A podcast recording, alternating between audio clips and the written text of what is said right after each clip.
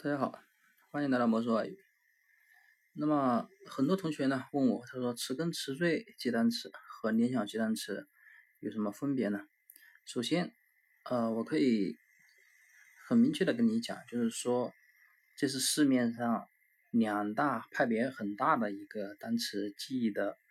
呃分组，就是说派别吧，相当于派别。那么有一个派别呢就提倡联想记忆，那么这样记的单词呢更快。更迅速，那么要求的门槛呢也比较低。那么还有一部分呢，他们呢就是提倡词根词缀的那种记法。嗯，两种派别呢都各有千秋，都有自己的长处，但是呢都有自己的短处。虽然我以前的节目呢一直教大家运用联想谐音的方法来记，尽管我也是属于联想这一派别的，但是呢很明显，联想这个派别的人相比较于词根词缀的派别人，那个是。人数确实是少得可怜，但是呢，也不能说联想记单词它没有一点用处。那么这个用处呢，还是每个地方它都有自己的长处，都有自己的短处。联想记单词它的长处呢，就是它的门槛要求较低，就是很多人虽然他对英语的功底不是特别深，但是呢，他只要有拼音或者谐音的基础，那么这些呢，只要稍微点拨一下，那么人呢就会很快的记住一个单词。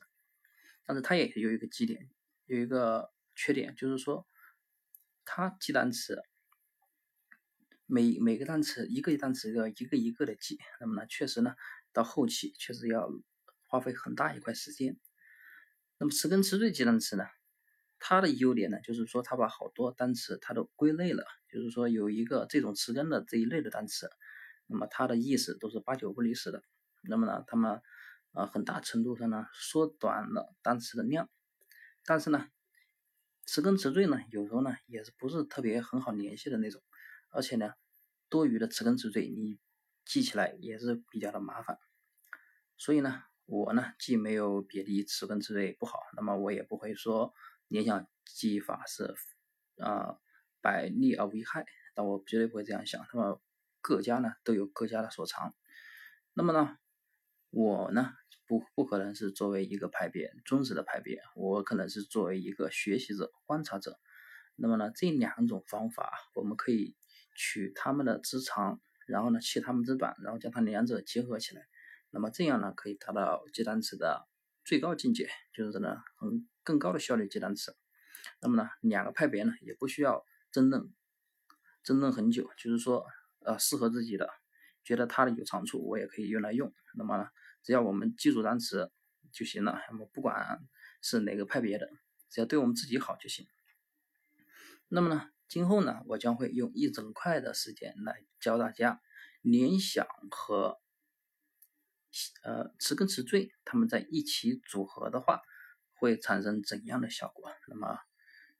这个课程呢，也是在研究之中，我呢也会尽快的给大家奉献之上。那么很快呢，大家就会看到那种联想和词根词缀结合起来那种记单词的更快的速度。好，那么今天的节目呢就到这里，那么大家呢可以回去好好的翻一下自己的词汇表，哪些词根词缀或者是谐音联想之类的，大家可以稍微预习一下。那么后面呢，我将会给大家详细的讲解这两种方法的综合应用。